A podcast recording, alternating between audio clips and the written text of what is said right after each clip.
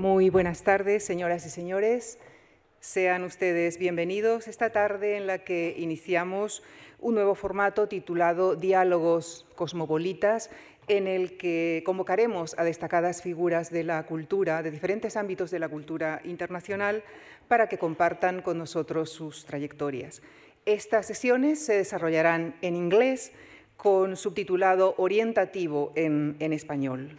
Con, esta modalidad nuestro objetivo es también ofrecer nuestra programación al público de habla inglesa.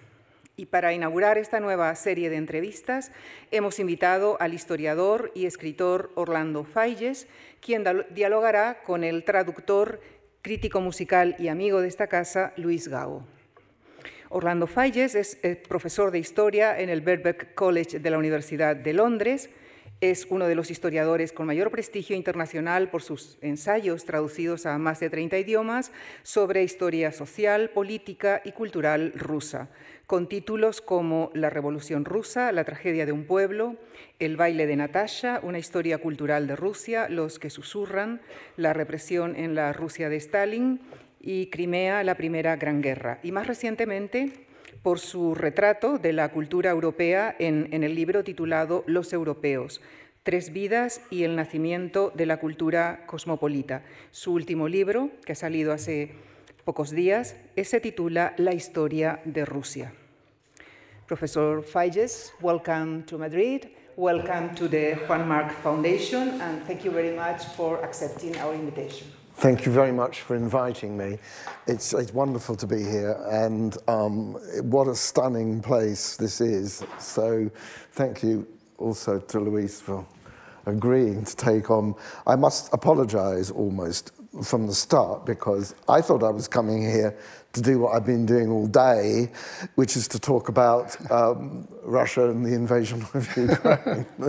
so I, I'm, I'm flattered that you want to talk about my work in more general terms, but um, I'm flabbergasted, but honored and uh, feel to be privileged in your hands. So over to you. Thank you. I you. think this is exactly what you deserve. So that's what we are going to do. Okay. Welcome to Madrid, Dr. Figes. Welcome to the Juan March Foundation. We feel truly honored to have you here to open this brand new cosmopolitan dialogues. I have been a reader of the books for many, many years, and now I feel very privileged to share one hour with the man behind the books. Thank you. Thank you. I'm sure that you have many loyal and admiring readers among the audience today. Oh, lovely. I think, or I guess, that uh, an expert in Russia and in Russian history must be one of the most sought after uh, scholars nowadays to explain what's going on, to make us understand what is going on presently in the world. But before going to the present, we are moving back to the past. And I want first to go back to Cambridge. You are a Londoner. You were born in Ah, London, God, but is. this was your college, Gonville and Caius in Cambridge, which has a magnificent library. We can imagine you studying and reading there some years ago. And the first question I want to ask, because I think it's interesting for the audience, is as a person born in London and educated in Cambridge, why Russia? Which triggered your interest in Russia and in Russian history? There's absolutely no good um, reason for it. I mean, I have no Russian family. Um, I have no particular connection to Russia. Uh, it, it, and it was a purely accidental turn in my life because um, I had originally, you know, I wrote an undergraduate dissertation which became, which was published in the Leo Baeck Institute yearbook in 1984. And it was my original interest, which was German Jewish intellectual history around the time of the young Marx. So I was particularly interested in a, a rather obscure German uh, writer called Ludwig Börne, whose, um, uh, whose work I thought was in some way uh, a presaging of Marx's writings about Judaism. So I was all set to go off to Oxford, where I was being encouraged by the great Isaiah Berlin. Um, and I thought that I was going to dedicate my life to these young Hegelians. But um, my supervisor at Caius then was uh, the historian Norman Stone, who was this larger than life figure, a brilliant man, but unfortunately quite a heavy drinker and known to be a womanizer. Mm.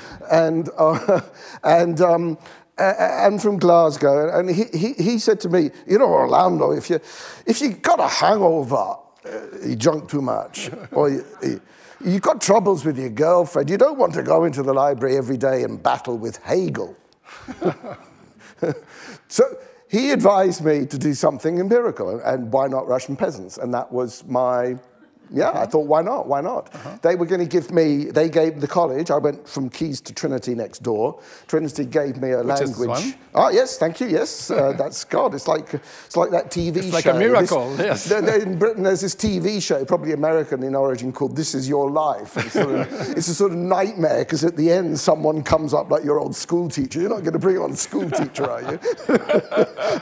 so, uh, they offered me a language scholarship. I went to uh, Kiev, uh, the Soviet Union, in 1983 for six weeks to, you know, do a bit of work on my language, and then went back um, as a British Council exchange student in 1984 mm-hmm. for the first of what turned out to be three years of archive work in, in Moscow, basically. Yeah. Mm-hmm. So that was me. And then you get you got this research fellowship from Trinity, Indeed. and then you wrote your PhD whose title was The Middle Volga Peasantry in the Russian Civil War. Indeed. And part of this doctoral dissertation became oh, yes, your first that's right. book. My God, yes, which is this one. That's a, that's hard to find these days. Yeah. Um, yes, that that. So I think, um, yeah, my first sort of grounding in Russia was in in the peasantry, mm-hmm. and you know, I think that's really stood me in good stead. I think it's it's the rock on which all scholarship of Russian history should be based, probably, because the peasantry is, you know, was until collectivization, uh, 80% of the population. And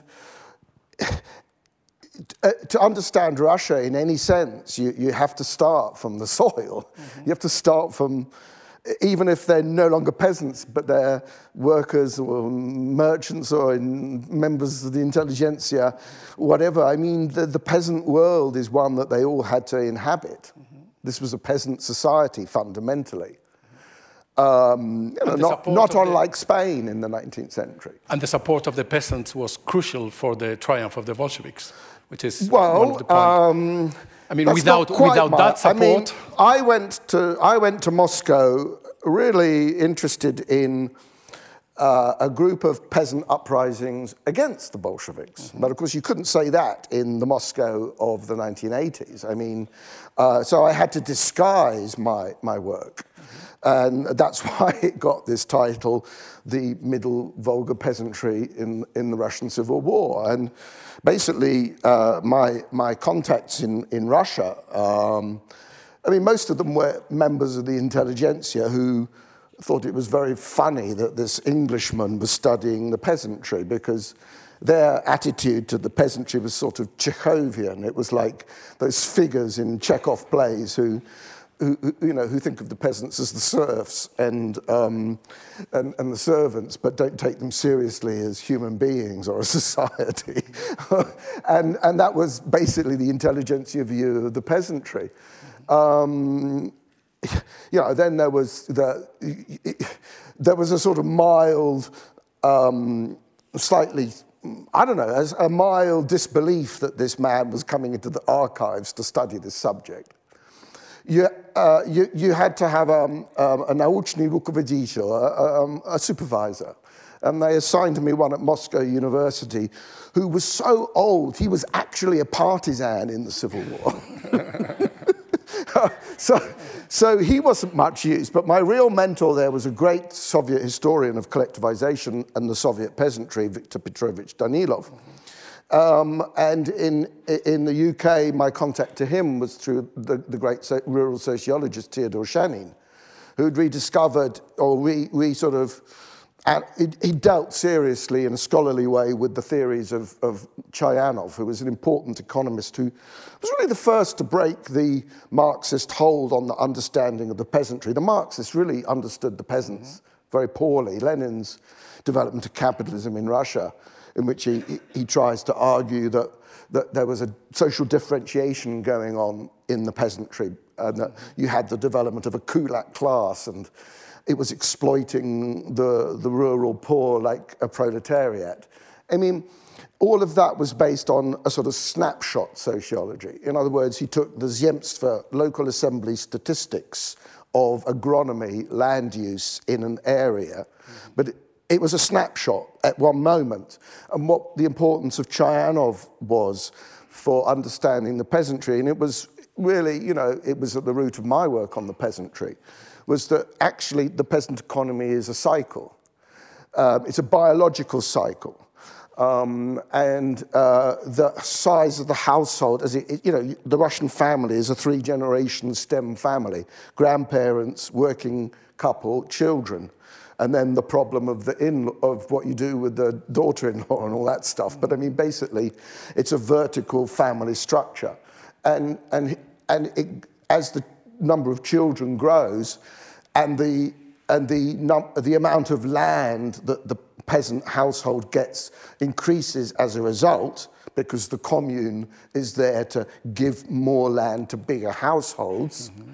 You have a life cycle of the peasant family, which is running in parallel to the what in fact is a dynamic process, mm-hmm. which is not social differentiation at all. Um, and that idea was really at the heart of my understanding of the peasantry and the revolution and the Civil War. And what I ended up doing in this book was not to write about the peasant uprisings, but to look in detail at the um, village politics, what was happening at the village level during the revolution and civil war. And um, I felt that the Chayanovian way of looking at the peasantry was borne out by the politics mm-hmm. because the Bolsheviks tried, went to the countryside, you know, with guns to get food and soldiers, and they thought that they were um, exploiting a situation of class conflict. So they tried to set the poor peasants against the rich peasants. But the villagers didn't see themselves that way at all. Mm-hmm. They, they, they said, well, what are you talking about? We're all poor. you know? Mm-hmm. So, so um, fundamentally, I was, I think, uh, showing in history, through history, that, that this idea of, of the mass of the population, mm-hmm. after all, mm-hmm. didn't really, it didn't, it didn't match the reality, and therefore that was part of the problem of Soviet power, really. Mm-hmm. That, that the people in power were applying the wrong understanding of the majority of the people. But and it was hard, and it was based on it was based on um, a lot of archival work, which is why it took three years. Um, and this was a time when the archives were only just beginning to open up. Uh, I think I was the first historian of the revolutionary period to have any access to the catalogues. I mean, imagine you, you, you, you, can, you permission to work in an archive, but you're kept in a separate room, which is minded by the KGB. You can only apply for those files whose numbers and contents you know the existence of. You can only know the existence of those files through the footnotes of other historians. if they've been published by Soviet historians, then the archivist is okay with giving it to you. That's how the control system works, yeah? Mm-hmm. So you don't have access to the catalogues. How do you work? You look for footnotes and then hope for the best. but um, the, I found a flaw in the system because the system was based on keeping uh, Westerners segregated from the Soviets. Uh, so we weren't allowed to go into the canteen. Uh, there was a group of us, you know, working in the archive as foreigners, uh, various subjects. So we tried eating in the beer factory next door, and that worked for a few months. But then they said, hang on a minute, you're not, you don't look like beer factory workers, so we had to clear out of there. and, um, uh, but, you know, uh, the one thing that they hadn't segregated us over was the toilet. There was only one toilet, and the toilet was the place where you went to smoke. And so I, I, I, used to hang out at a certain time in the, in the toilets, and my Marlboro cigarettes would be traded around the historians and the archivists. And I befriended one particular archivist who gave me the numbers I needed. Mm-hmm. That's how it worked. And I have read that you even got friends with some librarians, and you even dated a librarian. Oh, dear. But this yes, is too private, but you have written it. you promised you wouldn't embarrass me. but, but no, but I go something, something more serious. Um, uh, yeah, you... I mean, look, I say, no, I mean, it, they, it is a serious point. I've always said to my PhD students going to Russia, or indeed, to, I would say to any student, if are, are there any students in the room? I can see some people who might be students here. Um, the, my number one rule of, of, guidance for students going into archives is, is your best friend as the archivist. Of course, yes. because the archives are organized by archivists. They're not organized for you as a student. Mm-hmm then the archives are there for archival purposes, not for research purposes. So you need the archivist to take you seriously. Mm-hmm. So even if there's nothing, I mean, on my desk there'd be nothing to read. Often, you know, they would. Mm-hmm. You, if you had one file, you just hung on to it. You mm-hmm. pretended to be closely studying this one file. It could be something miserable like milk delivery quotas from a collective farm. I mean, what use can that be? But you you spend hours looking at it um, to convince them you're serious. But then the other thing is you've got to remember that all the jobs in these libraries and archives are actually run, they're actually young women. And although they've been trained, in our case, by the KGB to look after us, although they're, you know, they're, they're extremely conventional and careful and everything else you'd expect of them, they're still human beings. So you can get away with just a little bit of, you know, the, the slight smile, the twinkle in the eye. You know, it's not outright flirtation, but it is, it is, you know, just sort of a human sort of slight subtext going on that you that, that, in, that softens them a bit. there is a subspecies very important here in Spain, we know very well, which is the priests das archivists. This is also ah. very important. I have no idea yes, how you good, get around good the for you. No. Good for you. no, but the point I wanted to raise before is that I wanted to ask you if you identify with this expression coined by E.P. Thompson, who is a historian admired by you, if I'm not wrong, the history from below. Because I think that all the work, all your scholarly work, shows that you sure. are really doing history from below. You are not interested in, you know, this expression by Lucien Febvre, histoire de masse et non de vedette. So since the beginning, you are not interested in the big leaders of the Russian no. Revolution, but in the peasants, in the peasantry. And this goes on through all your work, I think. Well, yeah, I mean, um, you know, going through Cambridge was, was, you couldn't but end up as a Thompsonian social historian essentially.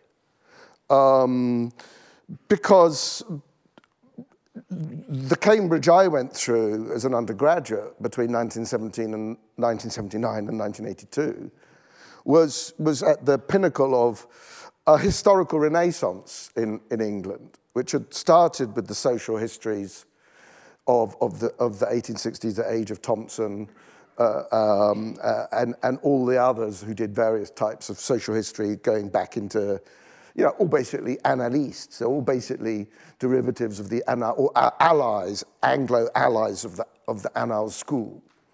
And that's how we were taught. So, so there was no, in the Cambridge school, there was no division between social and political or social and economic. Um, so that was always how I saw um, politics. That uh, it, and I guess at that stage, historically, it felt very reactionary to look at elites. Still, you know, there were people. If you think about how they were teaching 19th century British history, for example, I mean, there were people um, you know, who did study. You know, John Vincent, who, the historian of the liberal movement in Britain in the 19th century, he was interested in elites. But I mean, essentially, it was history in Britain in the 70s and 80s was very much history from, but it was really rooted in social history. And I think that that empirical route, which is, is, is, is deeply ingrained in the way I've done history, so that I, I've not really taken a linguistic turn ever. Um, I don't find, I don't take much interest in Foucault. Um, I have engaged with Foucault, but I don't find it um, a revealing way to talk about what interests me, which is, I suppose, you know, power, why things happen. I want, I'm a historian of the real world out there. If I have a, regret at the end of my career uh, as a teaching historian, as an academic historian, because I've recently retired from academia, it, it is that history has, the academic discipline of history has moved away from the real world. It's moved into the sphere of uh, you know, deconstruction studies, post-colonial studies, linguistic studies, gender studies. Gender studies. I don't want to. Okay, I'm not going to knock gender studies, but um, it's the it's it's not the subject matter. It's the it's the it's the fact that you know actually no one's looking at say class anymore. Mm-hmm. uh, I think there will be a return to questions about class because the world's heading for one almighty class conflict. Mm-hmm. Um, uh, but um, you know, it's historians have sort of so that by the end of my teaching career, I felt at Birkbeck I was a little bit of a dinosaur. Your breakthrough book was this one, A People's Tragedy. I think it's very significant that the word people is also in the title. So it's, again, the same story. And I want to quote from the book. You wrote The village was a hotbed of intrigue, vendettas, greed, dishonesty, meanness, and sometimes gruesome acts of violence of, by one peasant neighbor against another. It was not the haven of communal harmony that intellectuals from the city imagined it to be. It was simply that the individual interests of the peasants were often best served by collective activity. So that means that even if you were mostly interested in the peasantry, as you showed in your PhD and your first book, you were not idealizing that world at all, that you were really aware of what was going on in yeah, small no, villages. I mean, I didn't want to spend my life studying peasants. I mean, I think it was a good place to start, but I, but I think um, you, you, know, I mean, yeah, there's bigger questions that the peasants relate to. Um, in the middle Volga. and um, I, was, I saw myself as a historian of the revolution. So um, the, the, the, concept of that book was to, I mean, it was an incredibly foolish, ambitious thing to do in a way. Um, you, I mean, I'm not surprised now that some people thought it was almost arrogant to try to do this. Um, so, uh, and it certainly earned me a lot of enemies, but it wasn't meant as anything but, a, but an attempt to do something which I wanted to do and um, prove quite successful. Mm-hmm. Um, so, um, uh, but it was, you know, it was, it was, I suppose, applying. I mean, I think in that book, I, I'd, I'd started from the assumption that I wanted to bring into the history of the revolution the perspective I'd developed by studying the peasantry as a social historian and relating that to the broader world. Um, but of course, um, I was eager to sort of do a book um, I suppose a little bit like Simon Schama's Citizens, which had just come out and I'd been, you know, awe-inspired by. Um, who wouldn't be? I mean, it was a great bravura performance, and I thought, yeah, I could do that for Russia. Mm-hmm. So uh, I had a go, and that was the result. Um, uh, but it, uh, it was, um, you know, it was the book that that introduced me, or opened the door for me to a different way of writing history. Uh, that you know, narrative history could be could be dramatic. You could have characters. You could have uh, you could have scenes that you could recreate with a sort of cinematic detail. You you you could you could take your readers to a place, give them the feet, and you have to do that to make a history move. You have to be able to put them on the streets of Petrograd, February 24, uh, 1917, in three sentences. Mm-hmm. They have to be there, right? Mm-hmm. So, so all of that, as, as, someone who, you know, I've always enjoyed the writing. My mother was a fictional writer. I, I get great pleasure out of writing. I, I want to make history a literary craft. Uh, um, and, and the book was, yeah, that was my first attempt at it.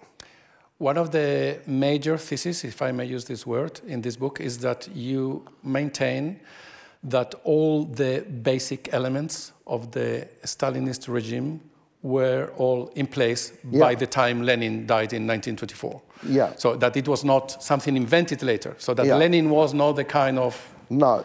it was something different. And most of what Stalin did, actually, he did under Lenin anyway. I mean, he'd already tried it out, shall we say.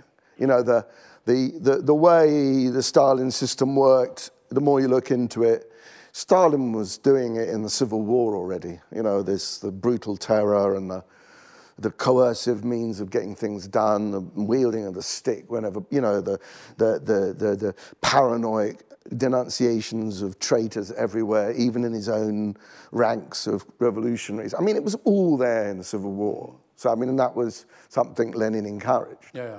And we even wrote the ultimate aim of the communist system was the transformation of human nature. So they wanted to go as far as that.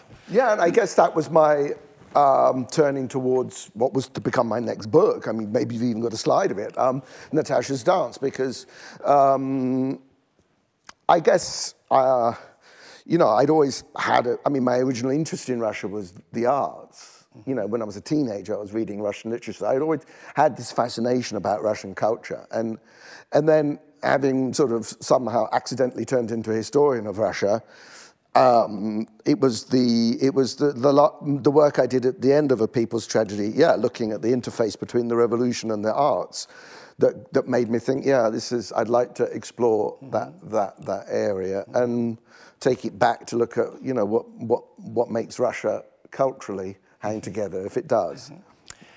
A much less known book is this one, Interpreting the Russian Revolution, which you co authored with Boris Kolonitsky. Yeah. We cannot speak too long about, anybody, uh, about all the books, but Yeah. I will read something from the very beginning because uh, you use the language understood as, and I quote from the beginning of the book songs and texts, symbolic flags and emblems, pictures and monuments, banners and slogans, Yeah. common speech and rumor, dress and body language, ritualized demonstrations by the crowd, parades, and other ceremonies. So you look at, at the whole canvas just to try to interpret all the meanings. Yeah, I mean, Boris and I were, were good friends. Uh, we'd met in the 90s, and I wanted to help him get published in the English language, I think. Um, and some of our work dovetailed quite nicely. So, yeah, it was a way of getting his work into English and having, you know, mm, an interchange about things that drew us together over 1917. And we were both at that time interested in the, the cultural turn, the linguistic turn in historical studies. And we thought that there was something to be teased out of the, of the politics of, of 1917. And um, yeah, it's, uh, it's a small academic book of essays, really, but it, it's, um, it's got many of the ideas that came out of, of my yeah, collaboration with Boris. Yeah. And the tragic hero of this book is Alexander Kerensky, Well, that's the much minister more Boris's president of the subject. short-lived yeah. Russian yeah, that, Republic. That's much more Boris's subject. Who's, he's written a wonderful biography recently of, of Kerensky. Yeah. who was quite a character. He certainly was. Yeah. I mean, he's easy to make fun of, but I couldn't resist in a people's tragedy. Yeah. Then comes Natasha's dance. Indeed. Uh. I have to say that, in my opinion, and in many others, I am sure, it, the title is a stroke of genius. Maybe we. I have to explain very briefly for the people who don't know. The, the, the title comes from Tolstoy's War and Peace, where one of the main characters, the Countess Natasha Rostov, who is an aristocrat, an Indeed. character indeed, then she visits uh, the person, a person of the family they call the uncle. Yeah. And then they play some folk song. Yeah, they get out. I mean, the uncle has a serf wife and sort of spends a lot of time in some sort of woodland hut. Uh, with her, and he has his balalaika. So um, it's, I suppose, how Tolstoy would like to imagine himself living in a way. Um, and, and, and after a day's hunting, Natasha turns up with her brother Nikolai um, to sort of take refuge in this house, and the balalaika is brought out, and, and the serf sings, and then Natasha herself, you know, a countess who would never dance anything but the waltz and the polka. Uh, without any lesson or instruction, manages in Tolstoy's imagining to dance the pliaska, which is a Russian dance, perfectly. Uh, and he asks, you know, where does this, how could it be that she could do this? You see, so this is the idea, is there something, I guess, you know, to put it very crudely, is there a Russian soul? But I think um, Tolstoy was really asking, is there a Russian sensibility? I think is there what what what what is there that makes us Russians and binds us the aristocracy with the common people, the peasants? which was a, a subject of great anxiety and concern to him. It probably dominates Tolstoy's life, that question. Yeah, but in that title is, in a nutshell, the, the main point of your book, which yeah, is the contrast between European, Western Absolutely. European culture and Russian culture, because this, this scene with Natasha shows that she's talking probably in French in St. Petersburg, Yeah. but then she goes to a small village and there is the Something- Russian sound is heart, there. She has is a heart. there. Yeah, this is so. It's a romantic idea, but it's worth running with because even if there isn't a common sense it, even if it is all myth, then actually that myth has played an important role. Because, um, for one, it inspired writers like Tolstoy and Dostoevsky uh, and music which you know followed some idea of Russianness in sound, um, and it certainly influenced the visual arts. So, um, you know, th th this mythology of what it is to be Russian, uh, what binds us as a nation, which is a subject that dominates so much of Russian literature in the 19th and 20th centuries. Um, you know, this is, is, it was a good metaphor for, for, for what the subject was about, certainly given that this dance, this encounter between the countess and the peasant, is, is, is, is, is you know, what the book is about, because it's about you know, the, what hap- it covers the period from Peter the Great and the Europeanization of Russia in the 18th century. But asked, does, does you know, many people in Russia, Slavophiles uh, and others, became concerned that Russia was losing its national character by emulating the West. So, you know, what, what, and this subject, you know, is, the, the old debate essentially between the westernizers and the Slavophiles. I mean, it's still going on now. I mean, it's just that Putin is an extreme Slavophile and he's, and he's, he's winning the argument. But the argument's been had for many years, and, and the book doesn't sort of confront the argument. Uh, you know, that's rather boring to go through all the philosophy of this and that. But it's, um, but it, it's about how that ambiguous, paradoxical compound, which is Russia, a European civilization grafted onto a peasant culture, a folk culture, which is then reinvented through the prism of Western culture. So folk music is elevated into classical music. Uh, the vernacular language of the peasants through poets like Nekrasov and even Tolstoy to some extent is being, is being, is being uh, assimilated into the literary language. So, I mean, it, going back to War and Peace, that's actually a really interesting dimension of, of, of that great novel because, I mean, um, you have to read it in Russian to realize that the true hero of the novel is the Russian language because the book has um, about 3% of it in French, but it's mainly at the beginning of, of the novel. And as Russia goes through its watershed moment of 1812 and discovers itself in the battle against Napoleon, much as I guess Ukraine is discovering itself in its battle against Russia, um, it's, um, it's, it, it Russified itself. And um, the national consciousness, the national identity became stronger, and it was the remit of the artists of the 19th century to give expression to that. And running through War and Peace, what happens is that slowly, not it's not just the characters that are Russifying themselves. So you know, the, the, the, the all the aristocrats instead of drinking champagne, they start drinking Russian kvass. They start uh, they, they, uh, the Countess Helene in it, uh, Princess Helene, sorry, at her salon where French has always been basically spoken, she says now, out of patriotic uh, pride, that uh, Russian must be spoken only, and there would be a forfeit to be paid by anyone who's used any French words. The trouble is they can't find a Russian word for forfeiture. so um, this, in a sense, is uh, an element of this ambiguous compound.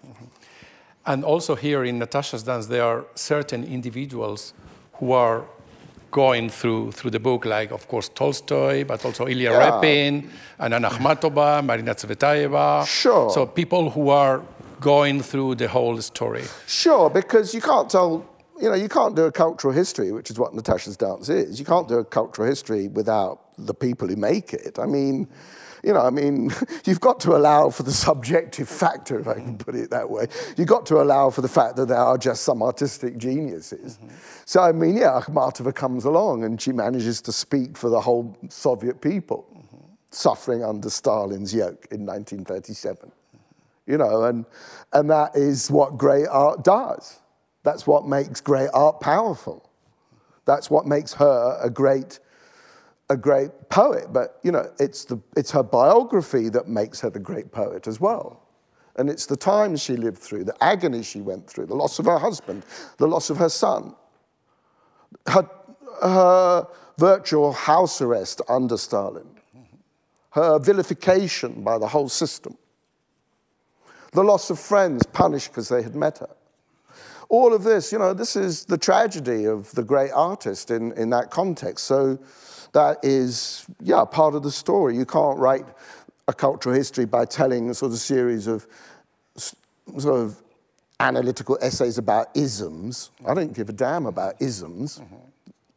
I'm interested in the artists, which is, you know, why, I mean, that's, you know, looking ahead, again, was my approach to cultural history in the Europeans. I didn't want to talk about the isms. I mean, all of the literature I consulted for that book, you know, the secondary literature, was hopeless for me because it was all written by literary scholars and, uh, um, and sort of cultural historians of a sort who are interested in isms. And, and actually, I thought, no, no, no, this is not, not what I'm, I'm after the business of the arts. I want to know what really preoccupied artists, because when I read the artists' letters, all they're interested in is how to make money. That's all they're interested in. They don't want to talk about their art. They just want to know what's the best and most efficient way to make money so that they have the most time for their art. Right? Yeah. And if you asked any artist in the room, they'd probably say, Yeah, that's all I'm interested in. so, so um, but that wasn't how the cultural history of 19th century Europe was written. Yeah. Uh, it was a sequence of isms. But Natasha's dance was, you know, I felt the biographical element of that was absolutely crucial to animate it. And I think that apart from the tension between uh, Western culture and Russian soul, which is showed in this uh, title, Natasha's Dance, as you have explained very well, uh, you explain also something which is very important, which I think is, is, is the, the importance of culture in Russia and the moral authority yeah. of, of, of, Russian artists and especially Russian writers. And you quote this, this line by Osip Mandelstam saying, Poetry is respected only in this country. There is no place where more people are killed for it, which is tremendous, really. And yeah, and, and, and Stalin was a poet too. Teenage boy wrote Georgian poetry. Yeah. He, he knew that Mandelstam was a genius, mm-hmm. but he destroyed him. But he died as he died, yeah. Yeah. yeah, yeah. Your next book, also a great success, is The Whisperers. We go again to History from Below, and this is your first collaboration with the Memorial Society, which has been closed down last year, if I'm not wrong, by the court. So it's Correct. impossible to do the work you couldn't do that book you now. To do. No.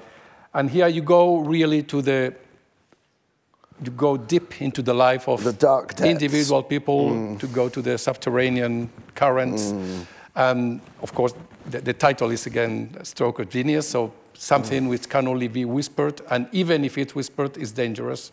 Because Yeah, but there's two types of whisperer in the Russian language. There's also uh, sheptun, the other word for whisperer, um, which is an informer, someone who whispers to the police about the suspect. So it, it's a double-edged word.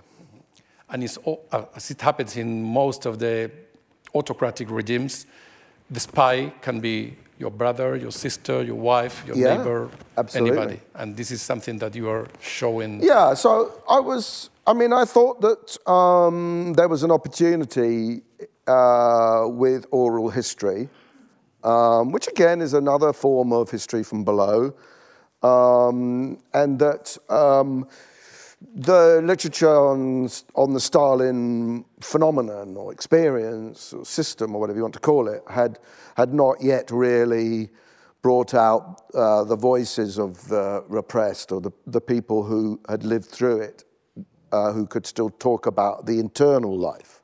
I was very influenced by uh, a, a Russian historian called Mikhail Gefter, and he had this great phrase in, in one of his essays, well, it's a discussion online really, um, uh, in which he said that, you know, the, the, the, the, the, the real power of Stalin was not the cult of Stalin, not the system of repression, not the propaganda as such. The real power of Stalin was the Stalin inside of us the Stalin we allowed into us and assimilated so that we behaved in the way that we did. Not that we necessarily need to blame ourselves, but we need to recognize that um, we, we are victims of our own crimes as a people. And so, unlike other people, like, say, you know, maybe the Ukrainians or maybe the um, deported peoples like the Chechens can all say we were victims of someone else, but the Russians can't say that. So I felt that the uh, oral history that one could do by, uh, by, by examining this internal world, what, what was the Stalin that entered into them and how did it impact on their relationships, on their, on their moral, moral compass, really, because everyone had to make some moral compromises at the very least. And, um, and I felt that there was a lot of uh, you know, evidence that could be got out of that. So I started interviewing people. In fact, I, I, my, my interest in history go, went right back to my early days in, in Russia when I was working on that book, Peasant Russia, about the peasantry. Because then, we're talking about mid 1980s, I thought, oh, it might be quite good to see if I could find anyone still alive who remembered the Civil War period. I mean, it's not absolutely impossible. Uh, but I couldn't find anyone, certainly no one willing to talk to me through contacts. But the funny story about this is that uh, I then went back to, uh, to Cambridge, where, as you say, I had this research fellowship. And I, and I had my first lunch at Trinity College, Cambridge, where I was a research fellow, so a young academic. And the system there was you, it's a bench, and you get your food and you sit at, at the bench next to the next person. And then, so it's random. And, and the first person I sat down to at my first lunch at Trinity was this very old man called Hans Lissmann, a very dear man. And he asked in that way that the English have of small chat, I suppose, um, what are you working on? So I said, oh, I work on the Russian peasantry in the Civil War. And he said, oh, that's funny. Um, I got to know much of the Russian peasantry in the Civil War because he was a, of, of Volga German origin, had been born in Nikolaev, now under Russian occupation, I think, and um, had been deported to the, uh, Siberia in the First World War as a German speaker, and then with his father had been allowed back by horse and cart to, to, to, towards Ukraine or wherever they felt they were going. And he had, he, he, he had, they got as far as the Volga when they sort of got bogged down in the Civil War, but put into a refugee camp where his father became head of uh, provisions didn't know what calories were, but managed to work it out. And, um, and, and Hans, as a kid, his job was to trade with the peasants because everyone lived on, in the black market then. So they were, he was like uh, taking out boxes of matches or kerosene or vodka or whatever and trade with the peasants for food. So he had all these pictures of all these peasants in the very region I was working in. But anyway, that's a digression, yes. So I, I, I was a believer in oral history and, and, and um, I started on my own to begin with, just through contacts and found an explosion of interest. So, I mean, I started working with someone I just met through friends, and, and I said, Would you do this for me with your little telegram? You know, ask them these sort of questions. And he went off and did it, and he came back and said, You know, Orlando, a lot of people are very interested in this. Um, uh, can, uh, my, uh, my friends would like to do some interviewing too. And I said, Yeah. I said, How many friends have you found? And he said, 250 you know, so there was a sort of uh, an outpouring of people need, wanting to talk about this to someone sympathetic, not to me, but to another Russian who, you know, was going to go. And, but then I got this grant and we went through Memorial and we had a whole system of, of, of you know, a whole database of people and went through a whole oral history project, which was expensive and complicated and, and highly stressful. Um, and, and this was the, the product of it. But uh, the picture you get at the end when you read this book is that it was a completely traumatized society. Yeah. And that the after effects remained for long. So it's, it's not only during the Stalinist time, yeah, but I think that's the big lesson that we all learned. I mean, I made a radio program for the BBC about the project, and my memorial partners, you know, several of them said that that was the big thing they had learned out of this project, of, because they'd not really thought about the internal aspects of Stalin before. They, they, they'd done projects that, of their own, but they'd been, uh, you know, just getting the basic facts of where people had gone, trying to recover people's records. That was their remit. They hadn't sort of gone into the internal world. Uh, and, and I think they were also surprised by the, the degree to what many people talked about of, for example, genetic fear was, was a term, it's, not, it's commonly used in Russian, in Russia by this, these sort of people, that the sense that the inheritance of this shockwaves of fear has been to um, has been to make everyone into whisperers in a way. And I think a lot of that explains the passivity. A lot of people say, why aren't the Russians protesting against this war? You know, are they all passive? Uh, it's not that they're passive. I mean, obviously, who would want to go out with a placard saying Niet Vojne or have nothing on the placard and be arrested and possibly face 15 years in a very harsh penal colony? You know, I mean, how many of this in this room would do that? I'm not sure many of us would. So let's not rush to judgment on the Russians.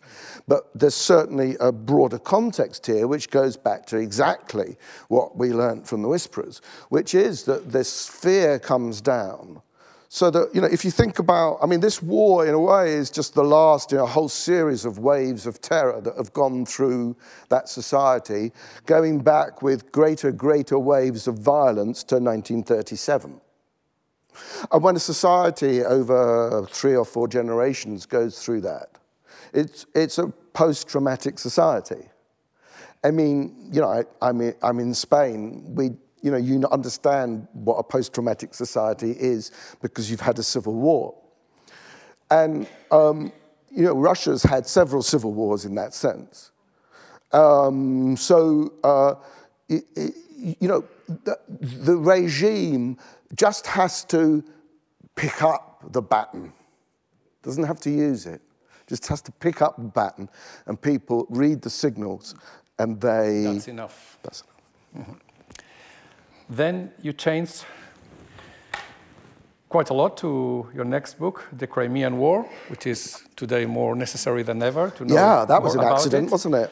And in the British edition, as you can see probably from your place, is, yes. it was subtitled The Last Crusade. Indeed, the Americans and you know that in like Spanish, that. The, the, the, subtitle was The First Great War. Ah, okay. so different subtitles Fine, yeah. for the All same right. book. But you know, um, there's a certain amount of license, but um, the Spaniards are pretty good at it. The, the, the people who are really quite naughty with titles are the Italians. so, so I wrote a book whose title was um, um, was just send me word about um, a correspondence in and out of the gulag between a, a couple, two parts of a couple. Um, and they, they, they sent just send me word into qualcosa di più dell'amore, something a bit more than love. which is, which is operatic for sure, but it's not not quite what I meant, but anyway. I'm going to read something from this book. The, the, Crimean War was also the earliest example of a truly modern war, fought with new industrial technologies, modern rifles, steamships, and railways, novel forms of logistics and communication like the telegraph, important innovations in military medicine, and war reporters and photographers directly on the scene. Yet, at the same time, it was the last war to be conducted by the old codes of chivalry, with parlementaires and truces in the fighting to clear the dead and wounded from the killing fields. Yeah. So, uh, nothing to do with what is going on today yeah, in the same absolutely. area. I mean, that book came out in 2010, and uh, then in 2014, when it all kicked off, it, I mean, I thought I'd just written, written, yeah, I mean, it was it was well received in Germany, this book, because they loved it. They loved it because it was the first big book about a modern war they could read that uh, the Germans weren't the guilty partners in. so, uh, uh, uh, but otherwise, yeah, I thought, okay, I'd written this military history. I'd enjoyed doing it. I thought it had said something important. Um, but, but then suddenly, the, you know, the Russians uh, uh, with their little green men invade Crimea and, and I, you know, so you get, you know, this weird situation of uh, Twitter had, I think, on the first day of the invasion, virtually, um, Crimean War uh, uh, trending you know, Twitter trending for the first time since 1854. You know, so, suddenly I was called upon by the world's press to say, what, you know, where is the Crimea? Why do the Russians care about it, etc., etc. But yes, um, the the parallels with today and what's going on are absolutely extraordinary, and it, it seems to me that that, that Putin. You know, Putin has in his office, in that ridiculous room in the Krem, in, uh, where, in, in that room in the Kremlin where they, he has that ridiculous long table. Again, it's an Italian table. Um, uh, uh, he, uh, uh, he has four, there are four statues, or, and I think they're the statues of the people he seems to uh, you know, compare himself with. So there's, there's Peter the Great, conquered, or in Putin's idea, reconquered Russian lands from the Baltic. There's Catherine the Great, who conquered what she called New Russia, uh, which is what uh, is now occupied by Russian forces in the south of Ukraine. Uh, Alexander I, who well, he began the conquest of the Caucasus, but he also uh, was the man who defeated Napoleon. So he's the greatest hero in a way because he fits this, this, this the story of Russia that, that Putin wants to tell that you need a strong state and a great leader to repel a hostile West um, and save Europe from its um, uh, people like Napoleon or Hitler. So, um, uh, but the problem is that Nicholas went to war, uh, you know, uh, against the whole of the West for, for what he saw as orthodox interests, this greater, this Russian world, as Putin calls it and underestimated the ability of the Turks to fight back. Huh, that sounds familiar. And underestimated the willingness of the West to intervene. He thought he had a sort of gentleman's agreement with the British, but turned out not. And they went in on the side of the Turks, which is a problem for the British because they were a Christian country, and, um, uh, and punished the Russians and imposed the harshest peace on the Russians that had ever been imposed on a great power. I mean, it was part of the concert of Europe, the understanding that you don't humiliate a great power. And Russia was a great power, but they humiliated it. They treated it like they had treated China in the Opium Wars, that it didn't have, you know, so they demilitarized Russia. They destroyed Sevastopol, the naval base, and and, and that created a great deal of resentment in Russia against the West, which still runs on today. So many of the sort of uh, accusations of double standards by the West, the accusations of Russophobia against the West, all of this goes back to Nicholas I. But you know, Putin is in danger of making the same mistakes that he, he, you know, he goes to war against the whole of the West and he gets badly beaten. In the story of Russia, we will get to your latest book very soon. You quote uh, Tsarist censor in his diary, 1855, Alexander Nikitenko, and he wrote about the Crimean yeah. War. My yeah. God, so many victims. Yeah. About three quarter of a million soldiers were killed in the Crimean War and endless civilians. Yeah. And two thirds were Russian. Yeah. So, my God, so many victims, all at the behest of a mad will drunk with absolute power. We have been waging a war not for two years, but for 30, maintaining an army of a million men and constantly threatening Europe. What was the point of it all? Yeah, one This- could ask exactly the same question 1855. in exactly the same words today. I mean, what is the point of this war? Yeah. You know, whatever twisted historical mythology Putin believes or just uses because he thinks it's in his interest to use it, for what? Why go killing all these people? For what? You know, it's incredible. And, uh, you know, when this is the only one of my books to be published in Russia. So, uh, well, I mean, there were attempts before. I mean, uh, they, uh, when the People's Tragedy came out, they, uh, my college, Trinity, being very rich, gave a grant to a Russian publisher to, publish, to translate my book and publish it. But the Russian publisher turned out to be like many publishers in Russia in the 1990s. It was, you know, a fly-by-night operation, as we say, and uh, they ran off with the money and didn't publish the book. Um, uh, and the um, and the Whispers was meant to be in Russian, but you know a whole number of things got in the way, which I don't want to rehearse because it, it's a long story in itself. But the the um, the um, but the Crimea, which I see as quite a sort of almost pro-Russian book, really. Um, because I do think there was a lot of Russophobia in the 19th century. Um, and I do think that the West treated Russia with double standards. I mean, I think Nicholas I was mad, but, um, you know, I mean,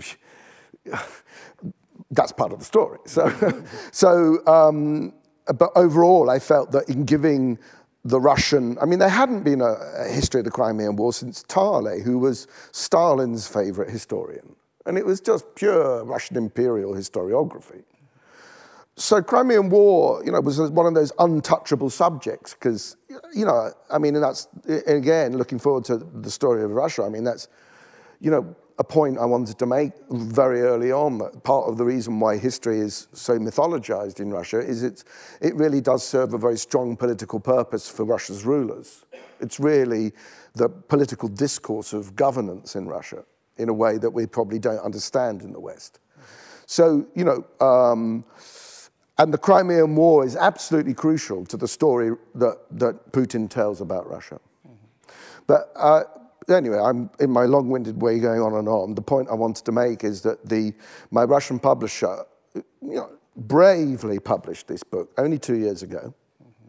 Bravely published this book by putting on the cover that exact quotation. Oh, God. now comes a very easy quiz, I hope, for you. I'm going to read something. Perhaps only love and war can raise the temperature of life sufficiently to give real life and interest to letters written by lost generations. And the vicissitudes of war have more infinite variety than even the most consuming passion.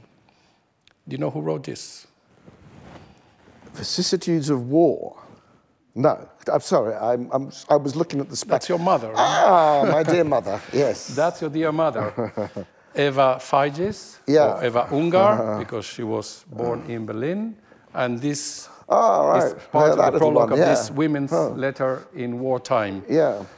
This, of course, is the Ah, yeah, I'd introduction never to thought your of that connection. No, I'd never thought of that connection. Because I, I thought that your mother edited the book, this book about uh, letters written by women Yeah. in wartime, and Yeah. your book is not exactly about wartime, but it's almost Well, as it if is a war in a way, as isn't if, it? because a, a person in the gulag yeah, is almost it's like an being extraordinary in a war. story. I mean, it really is. I mean, it's a mind-boggling story uh, that, that, that this cache of letters was presented to me by the Memorial Society from this couple who had been separated for um, how many years was it? Eight, Eight years. Eight years uh, with Lev being in, in the Pechora Arctic labor camp and Svetlana, his sweetheart. They weren't married, but they, you know, been separated first by the war, and then he'd been arrested and sent north in the filtration of Soviet soldiers coming back from uh, Allied occupied territories. And he, um,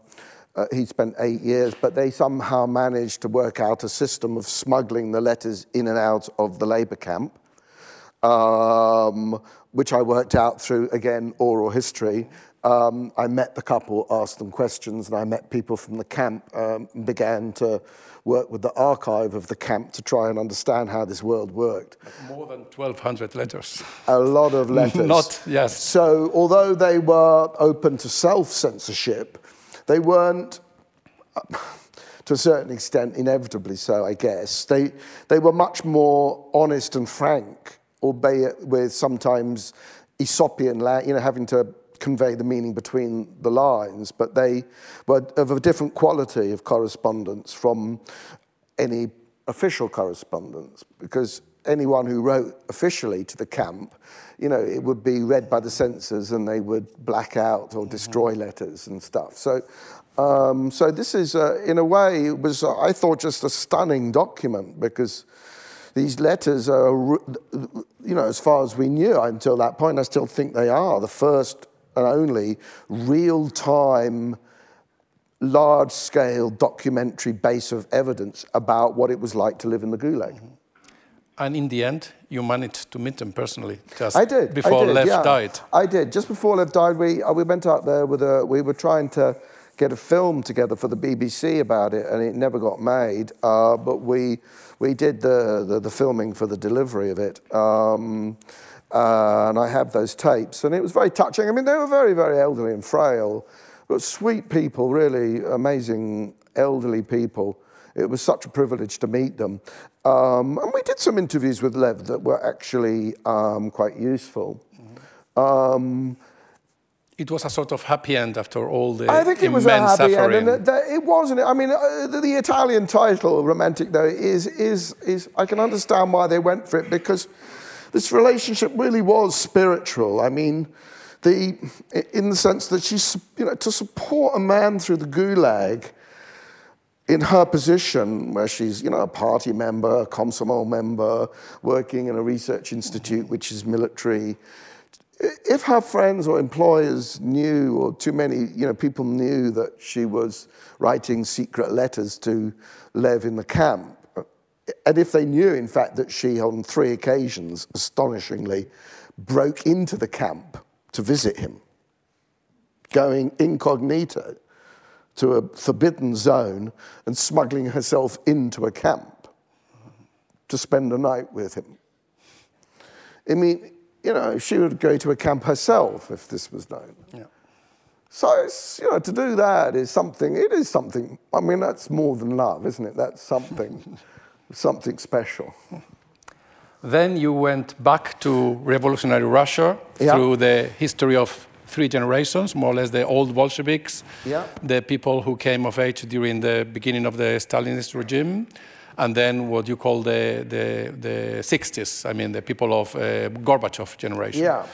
I mean, really, that's a really that's um, i mean that was published as a pelican book because penguin uh, when he grew up in my generation, there was this publishing thing that we all had of pe- penguins and pelicans. And pelicans were the non fiction, slightly progressive version of penguins, which were fiction. And they wanted to relaunch it, and so they invited me to be one of the six new titles.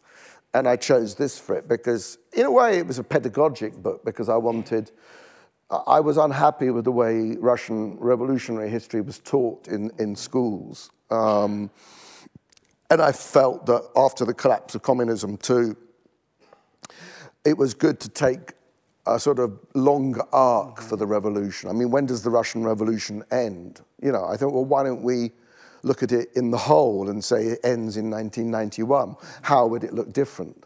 So, again, I think this is my attempt to look for the continuities, which are probably rooted in my interest in deep social history, in deep political culture um, because in Russia, those continuities are absolutely fundamental. And the famine in the 1890s can also yeah, be interpreted as the beginning yeah, of the. that was yeah. just a trick because the people's tragedy began in 1891 with, mm-hmm. with what I saw as the moment in which the revolution begins because society is politicized in a new way by, mm-hmm. by a famine which the government is blamed for. Mm-hmm. Then the Europeans. Ah, yeah which is a magnificent book Thank you. dedicated to your sister Kate. Yeah. And this is also a stroke of genius to, to, to mix the lives of Louis Viardot, Pauline Viardot, who was a Spaniard. Yeah. You know that last year, in the Yeah. anniversary, we had a series of concerts here with I gather, wonderful. Yeah, chamber wonderful. Operas and piano pieces and songs and Yeah, everything. Yeah. And- And, and a book important, I hope, for my Spanish readers, for you, I hope that, that this was a book that Mm-hmm. took really um, a family which are important culturally in Europe. Mm-hmm. And they're Spanish, albeit itinerant Spaniards, Mm-hmm. I suppose. Um, and, but, you know, they, they introduce us to a part of European cultural history in which Spain is, is absolutely central and of central interest to people thinking about Europe. What is Europe? Where does it begin? Where does it end?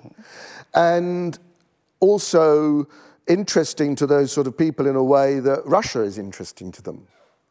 So this balance between, you know, the way Europe was conceived, Spain and Russia were both sort of in the 19th century or in the early 19th century, you know, when the, the Napoleonic generation, they discovered the Spaniards. And then because of the various revolutions in Spain uh, and the Napoleonic period itself, you have a lot of Spaniards becoming French people, like Aguado, one of the great heroes of 19th century opera. You'll know all about him, who, who you know, is little known about, but a tremendously interesting figure, this Spanish banker, um, lender to the governments of, of the world, who, who became one of the great patrons of, of the arts in the 19th century. A great friend patron of, you know, so all of this world of, was, was, was really interesting. And it's, it was lovely to be able to uh, balance, counterbalance Spain and, and Russia through this trio of people of Pauline Viardot, who was of Spanish descent, um, but, you know, raised in France in the Italian operatic tradition uh, and like fluent in five languages, etc. Um, and, and then her husband, who's this, this French radical Republican who's also a great Hispanist. Um, Translator of the Quixote. translator of Cervantes, exactly. So, and, and a great uh, promoter of the Spanish masters in, in, in the European art world, and a great, you know, knowledgeable person about visual art in particular. Uh, very rude about the English. Um, so, uh, and, uh, and then this Russian who enters their lives. So, um, and their interest in Russia. So it was just a really beautiful way for me to sort of frame Europe and to tell the story of 19th century culture uh, as the coming together of Europe in a way, the creation of a pan European culture. And I think sensibility in a way that you know, existed before, but only for the elites. And because of capitalism, essentially, you, the arts go through the mill of capitalism in a way that enables them to become popular and to find a mass audience. Of course, Pauline belonged to this uh, Spanish family, Manuel Garcia, where, as Liszt put it, genius seems to be hereditary. Indeed. Like in your family, your mother, your sister, Oh, yourself. genius is a big word. I, I, want, I want to read something by Pauline, which is not in your book, but if you don't know it, you may like it. So Pauline was only once in Spain in 1842 when Yeah. she was only 21 Yeah, and letter, never yeah. came back to Spain. Never came back to Spain. And nearly 50 years later, in the 1890s, Yeah. she wrote to the daughter-in-law of her friend George Sand, Lina Sand. Ah, yes, that letter. Yeah, I and do know. she wrote Wonderful. this, this incredible thing. I had never set foot there up until then. And yet, as soon as I crossed the frontier, it seemed to me that everything that I saw, I had seen it before. It seemed to me that everything that I heard, I had heard before. Every figure that I encountered seemed like a memory from a dream. I recognized everything. Nothing surprised me. Everything was familiar to me. I felt that this country was my real home. Hmm, how it's wonderful. a piece of It's wonderful. literature. Yeah, it So is. Pauline was a but real- It's also Natasha's dance, isn't it? Yeah, yeah. It's- it's- it's you a real How can it be that a woman, okay, she's uh, brought up speaking Spanish, but uh, and feels Spanish she was culture. speaking Spanish to her siblings. I mean, to Maria Yeah, Malibran and to Manuel absolutely. Patricio Garcia. But, you yes. know, I mean, it's a slightly romanticized vision, um, I would have thought, Yeah. um, that you can feel all of that. I mean, obviously, she wanted to feel that, so maybe she did feel it. Yeah. Um, because you can, you know, bring on these feelings of warmth and recognition and familiarity with people you want to be uh, brothers of, in my case. So, Mm-hmm. or brothers and sisters of, should we say. So, um, uh, yeah, that, but yeah, it's wonderful, yeah. I think this, this painting also shows what you tell in the Europeans. So Yeah. this, this Well, the cult of Beethoven, the statue is, is, is Beethoven, yeah. I mean, So the bust of Beethoven, Liszt playing the piano, Yeah. Marie d'Agoult, Dumas, Yeah. uh, Victor Hugo, uh, Yeah. George Sand, uh, Paganini, yeah. Rossini. I mean, Lord Byron portrayed it in the yeah. wall, so it's I amazing. mean, there's a great there's a great book to be written about that painting. I mean, not the painting itself as such, but the the, the subject matter, Yeah. which you will know as a, as a musicologist, which is what the hell do you do after Beethoven? you know, I mean, that's the problem of. I mean, and, and it's, it's true in, in I, I guess, a lot of areas of art. I mean, it's true in um, an area of music that I take a great interest in, which is jazz. I mean, what do you do after Miles Davis if you're a trumpet player? What do you do after John Coltrane if you play the tennis? I mean, there's nowhere to go after that. The, the, the, uh, there are two scores on the piano, the Conrad Graf piano. The one on the right is the funeral march of the Eroica. Sorry, I mean, The- keep interrupting you. I'm very rude. No, Yeah. no, it's, it's okay. So the, the, Yeah. the, the, score on the right is the funeral march. The, Yeah. the score on the left is a fantasia, fantasia by, by, by Liszt himself. Yeah. One of the many things you tell in this wonderful story of the Europeans is the importance of uh, the development of lithographic printing, Yes. the importance of railways, Yes. and the, uh, the importance of photography. For instance, Louis Viardot was one of the persons using photographic reproduction in his art All of those are absolutely crucial to the dissemination, particularly obviously of the visual arts. And the railway was also crucial for the building of nations Absolutely. and also for the growing nationalism.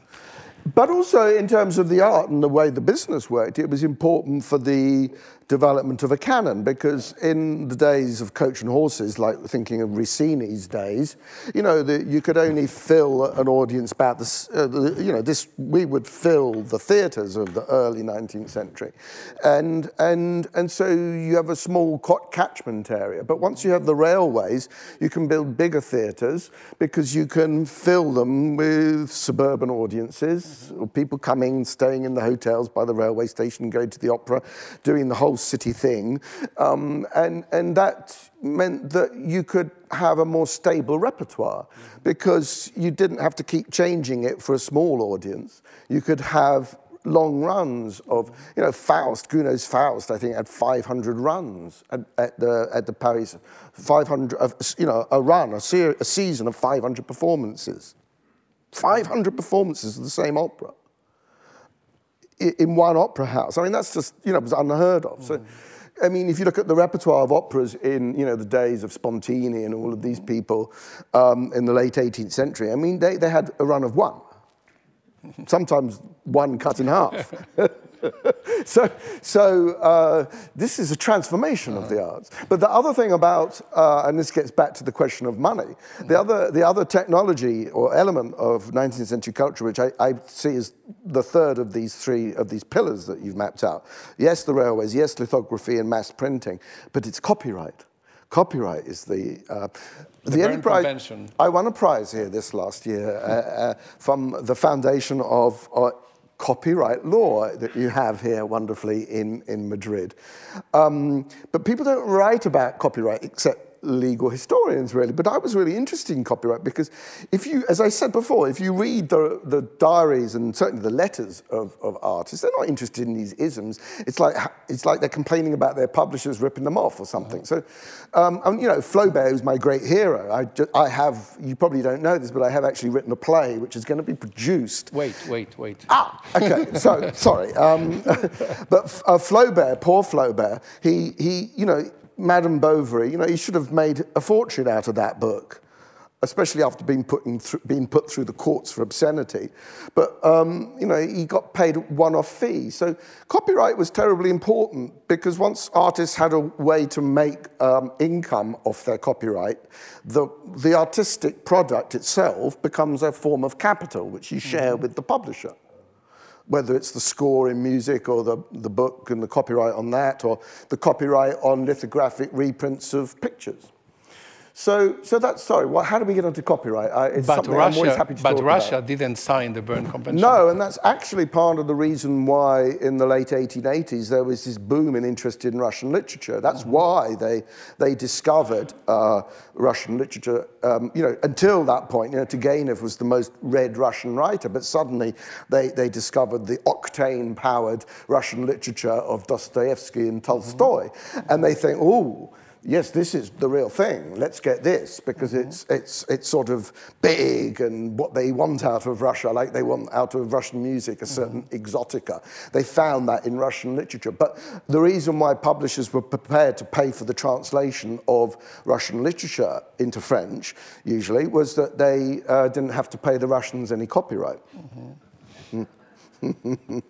And Turgenev was also very important in making things He was. He was one of these great intermediaries. I mean, again, and uh, again, you know, this is exactly why to write cultural history, you need to write about artists, you need to write about individuals, because mm-hmm. what all of these three have in common is that they're all great internationalists, cosmopolitans who, who, who helped the arts cross boundaries because they were interested in promoting friends and people whose work they liked. Mm-hmm.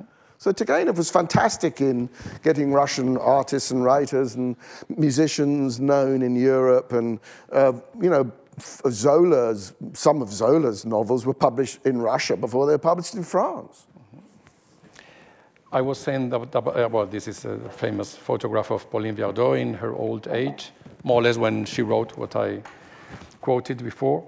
Uh, now we are moving just for a while to music, which you know is one of my main interests. This is a quotation from, from the entry on nationalism by Richard Taruskin uh, in the New Grove uh, Dictionary of Music and Musicians. Nationalism should not be equated with the possession or display of distinguishing national characteristics, or not, at any rate, until certain questions are asked and at least provisionally answered. The most important ones are first, who is doing the distinguishing?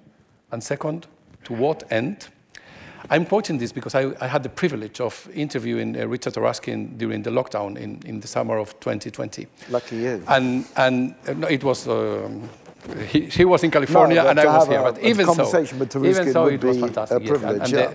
the, the, the interview was published in El País. It was a long one. And after quoting this, I asked him, nationalisms are back ever more strongly and political leaders like Trump, I'm talking summer 2020, Putin, Bolsonaro, some of them are gone now, Johnson, also gone, Orban, et tutti quanti, are becoming an increasing threat for the rest of the world. Why now? And Taruskin's reply because it's always there, along with its cousin racism, and always exploitable when politicians need to distract their populations from the problems they agreed is causing. The world order post 1945 hid it for a while behind international treaties in the West and the internationalist facade of communism in the East. But as soon as the latter fell, Yugoslavia erupted, and well, you remember. I guess you agree on, on this. I agree on the, yeah, I, I don't agree with some of the implications I sort of hear there, but um, I certainly agree with the general concept for sure. But I'm not sure that I sort of share. I mean, the, when people invoke uh, Yugoslavia, they usually and, and preface it by saying it was always there. They tend to have this model that nationalism is always seething away in society, and that once you lift the lid on it, it's going to explode like you know reflux. Mm-hmm. so, so, um, and and I'm not sure that I buy into that model entirely. Um, because I think that for nationalism to explode in the way that it did in the Yugoslav wars, particularly uh, in the Serbian form, and uh, the nationalism we're seeing now in Putin's war is, is, is, is not a nationalism which sits naturally in people. Um, it, it, would be an exaggeration to say that the Soviet Union was a sort of seething pit of inter-ethnic hatreds. I mean, it was in the Caucasus, but it's always been a seething pit of inter-ethnic hatreds in the Caucasus. I mean, that's really true. But, you know, uh, so I'm not sure that I, it seems to me that the, the, the poisonous, aggressive, violent nationalism that, that is uh, being weaponized by the Russians against Ukraine it is something that has to be, has to be brewed. if I can continue with the reflux metaphor. Um, and, and, you, and, and the, the, the, the, the yeast in that brewing process for, uh, for Putin is history. It's mythology. Falsification of history. The falsification, well, the, the, the, the, it's not the falsification of history. I mean, because in that now infamous article of July 2021 on the historical unity of Russians and Ukrainians, which Putin spent a long time writing and researching, and which can now be read as a declaration of his war mm-hmm. because he denied the national existence of Ukraine or the right of Ukraine to exist as an independent nation. In that, in that article, there's nothing factually wrong. It's just that it's mad. The interpretation is mad. I mean, it's mad because what is the, what is the relevance of all of this to, to now? Nothing at all. But it's, um, it's it, coming back to my slight difference with, say, Taruskin and the, how you would interpret how you would interpret nationalism as, as, a, as a belligerent force, is that, is that his story of Russia, and this is what I'm trying to get at in, the, in, in my new book, is it may be a mythologization, perhaps rather than falsification of history, or you could say it's a falsification in a loose sense. Um, but it's that it's, it's a, a, a, a use of history that to some extent is based on 19th century imperial historiography. So what he's saying is what Russians have been taught in schools for a very long time, that Russia grew, colonized itself, collected the Russian lands, including Ukraine and Russia, uh, Ukraine and Belarus, as part of its natural organic growth. So that it is essentially a greater civilizational empire. Putin argues that in a way that's influenced by all sorts of, you know, rather ugly ideologies from the 20th century, but the, um, but the, the core of it is imperial historiography. But what Putin has done in his very tight control of history over the last 15 years um, is to impose on the generation that has come through um, an imperial view of history, which is again built on the Soviet version of, of history, that that is basically the story, you know, of Alexander Nevsky. It's the same story, told time and time again, that Russia is a big, open, large-hearted, um, kind-hearted, multicultural, multinational federation nation, or empire, really. But, um, uh, and that you know, the Ukrainians are part of us. That's how they've, uh, the Russians have always been taught. It's how Karamzin and the other 19th century historians who shaped the basis of Russian historiography thought about Russia or Great Russia and Ukraine or Little Russia as they called it in this discourse. And that's very much what, what you know, Putin is, is playing on that imperial historiography, that, that you know, the Russians are superior to the Ukrainians. So this is fundamentally an imperial war. It's fundamentally about Russia as the, the civilizational imperial state leader beating this colony who had the cheek to try to break away. But the story that he, he imposes into that through that essay of July 2021 is feeding on this story of, of, uh, that goes back to Alexander Nevsky, that Russia is a peaceful society, but it's attacked by a powerful West. And um, the West, uh, because it's uh, always uh, uh, hate, hates Russia, will use any enemy it can against Russia. And, the, and so there's this long history of the West using Ukraine and Ukrainian nationalism to, to try and destroy Russia. Um, in the story of Alexander Nevsky, it's the Teutonic Knights and the Germans, but you need a strong state leader to repel them. You need, uh, you know, Alexander I does it against the, the, uh, the, uh, the Napoleonic forces.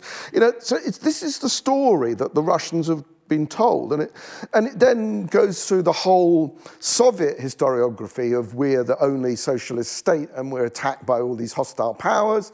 It feeds into the whole consciousness which most adult you know, his, uh, Russians have, have, have, have, grown up with in one form or another or inherited from their, from their parents and their schooling, which is the Cold War. The West is the enemy. So all of this um, mythologization of history uh, that we see in, in Putin, I mean, the point is that we need to understand where all that's coming from. The point is we need to understand why that has traction among many Russians. Why many Russians support the idea of leaving it up to their leaders to decide what's necessary for them. Again, you know, we need to understand that against the backdrop, against the, in the context of this genetic fear that we're talking about from the Stalin period. You know, so the West, if it's going to deal with Russia, and it's going to be dealing with it, unfortunately, for some time to come, really needs to understand the Russian worldview. Not to justify it, but just to understand why they feel so strongly about the things they that the regime feels strongly about, and which the regime is able to get a significant proportion of the population. I can't tell you what proportion. I think increasingly Russians have uh, at least discomfort about this war um, because they're now beginning to see that it really is a war and that they're going to be involved in it. And why are they fighting in Ukraine and killing Ukrainians? Um, so you know, there, there's a discomfort about it, but, but there's also a significant proportion of the population which, which, you know, it makes sense to them what Putin's saying in terms of Russia and the West. Not because they're necessarily knowledgeable about history, but because they've, they've had these stories since they were born. but also because a lot of them feel, um, a lot of them don't like the West because of the Cold War, but also because of their experiences since mm-hmm. 1991. A lot of people really lost out from the crash, as they would see it, mm-hmm. of 1991. And they, you know, they, they, they lost jobs, housing, security, pension savings, you know, and saw their country in their eyes ruined by criminality and corruption and humiliated in the eyes of the world. And, um, and, and they didn't adapt for one reason or another to the market system because they were fish out of water. I mean, it's not easy yeah. when you've lived in the Soviet Union all your life suddenly to you know, catch up with a monetary economy, a free market. These are very difficult to adjust to quickly. Mm-hmm. So that sense of at least alienation, if not resentment of the West, is, is, is you know, makes Putin's message very potent. And I'm afraid that it's a potent message for a lot of societies who feel resentment of the West. Mm-hmm. So Middle Eastern societies, Iran, China, India, Latin American countries, countries that have experienced colonialism. You know, there's a lot of places with grievances against the West. And as the pressures of globalization become more and more, uh, you know, uh, unfair, as many of these societies see for them, mm-hmm. or for you know, these are on the whole authoritarian regimes with stark contrast between rich and poor. So that when I said the world is heading for a massive class conflict, this is exactly what I mean. You know, I mean, we are in a situation because of the climate crisis and because of the economic crisis uh, exacerbated by this war. We are in a situation where a lot of people are going to be destitute and a lot of people are going to die because um, climate crisis is going to make the climate crisis is going to make their societies no longer tenable economically. So there will be, you know, I don't want to get too dark, heaven's sake, it's Friday evening, and we all want to go to Madrid's wonderful restaurants. I'm hoping to get to one myself. Um, but, you know, it's, we have to wake up to the fact that, that this anti Western nationalism, you know, does have ideological traction. So it's not just, as Taruskin would say, a seething pit of hatreds that always is there and always will. It has to be engineered by, by, by the abuse of history in Russia's case. There is a thread connecting Taruskin, you ah. and me, ah. very modest one, is that the three of us wrote a review of this novel ah, by, right. okay. by Julian Barnes. Oh, very interesting. I published my review in mid-May 2016, you published your own in the New York Review of Books uh, uh, the week after, and Taruskin in August. So I, ah, I couldn't copy you. I couldn't copy you, but did we agree? We agreed, all of the three of us, on the weak points, and we disagree on the strong points. But basically, we say more or less the same things. I love one sentence in your review.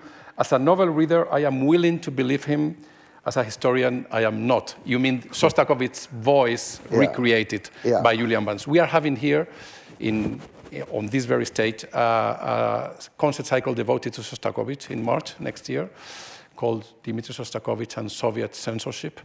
And my question, and we have to now go quick until the very end, uh, is can, shall we ever know the truth about what Shostakovich thought and what Shostakovich did? Because in my review, I compared I don't know if it was fair or not, but I compared how Shostakovich and how Osip Mandelstam died, just to, to put in focus their positions in the regime. Yeah, yeah, very good. I wish I'd done that in my review. Um, the, yeah, for sure. I mean, uh, yeah, Shostakovich dies a natural death, which is in hospital. In hospital, which is yeah, surrounded by honors. Does that make him a coward? Does that make him a collaborator? Does that make him compromised in some way? I don't think so. I don't think we have the right to judge great artists that way. Mm-hmm.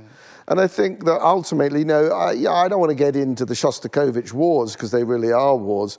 Um, uh, and, I, and, I, and I don't want to go down the the, the, the road of trying to interpret the, the intention or meaning of Shostakovich's music by trying to decode it, as some people do. Um, I think that's uh, essentially a sort of um, arid way of approaching music. I don't know if you'd agree, but um, I think uh, the truth about Shostakovich is in his music.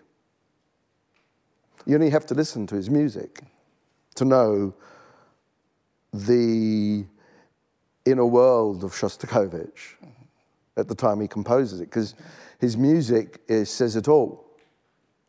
You know, I once I had the privilege of knowing his son and grandson when I was a student hanging out in Manhattan, and uh, um, I kept in touch with Dmitri, who was a really great pianist, the, the, the grandson, for a while. But I remember listening to uh, the Oistrakh recording of, uh, which is, I think, obviously the only recording you really can listen to of the Shostakovich, uh, mm, the first violin concerto. Are there two violin concertos? Yeah, there are two, aren't there? Um, with that, that, you know, that, that slow movement, which is just, you know, as Dimitri says, I mean, it's, he's crying. I mean, it's the closest thing you can, you can do musically, I think, to just crying. Mm-hmm in sound, which is art.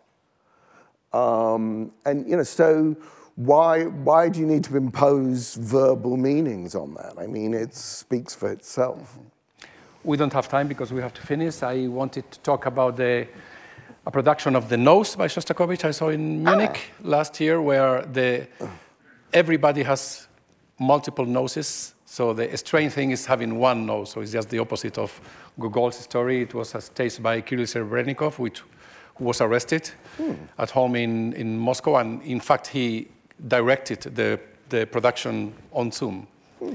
Interesting. Uh, we don't have up. time to go to that. You have said a lot about the story of Russia. I want to point out that you wrote the book before the invasion. I did. Yeah. You did it during the lockdown. It was my lockdown. And book. only you had to update the end of the book. Yeah, I mean, I delivered the... the... book thinking, oh, well, that's another job done in November of last year, and then of course uh, the build-up and the invasion. So the publishers we agreed that we would aim for a deadline of, I think it was the 20th of April, thereabouts, in order to get it out in time for the beginning of September and to allow foreign publishers to work with it from, you know, a finished typescript. Yeah. Um, so, uh, yeah, it, it, but I, I, don't think I would change very much since April. I mean, essentially, at the end of the book, I, I, I outline what I see as the three possible scenarios for this war to, to continue and, and end, possibly. Mm-hmm. Um, and, I, I, don't think um, anything really has happened on the battlefronts to suggest I would change that. Mm-hmm. You begin the book with this, with the unveiling of this huge statue of uh, great Prince Vladimir in in 2016, the same year we published our reviews of Julian Barnes and the speech by Putin. I was curious, more than curious, to read this you uh, wrote for the you, Financial yeah. Times, how history caught up with my Russian academic friends. We cannot yeah. go through that. Only maybe read the end. One day we must hope the Putinist regime will be removed. At that point, it is to avoid repeat. If it is to avoid repeating it, Russia will depend on a new class of leaders from the scattered ranks of, the, of its intelligentsia.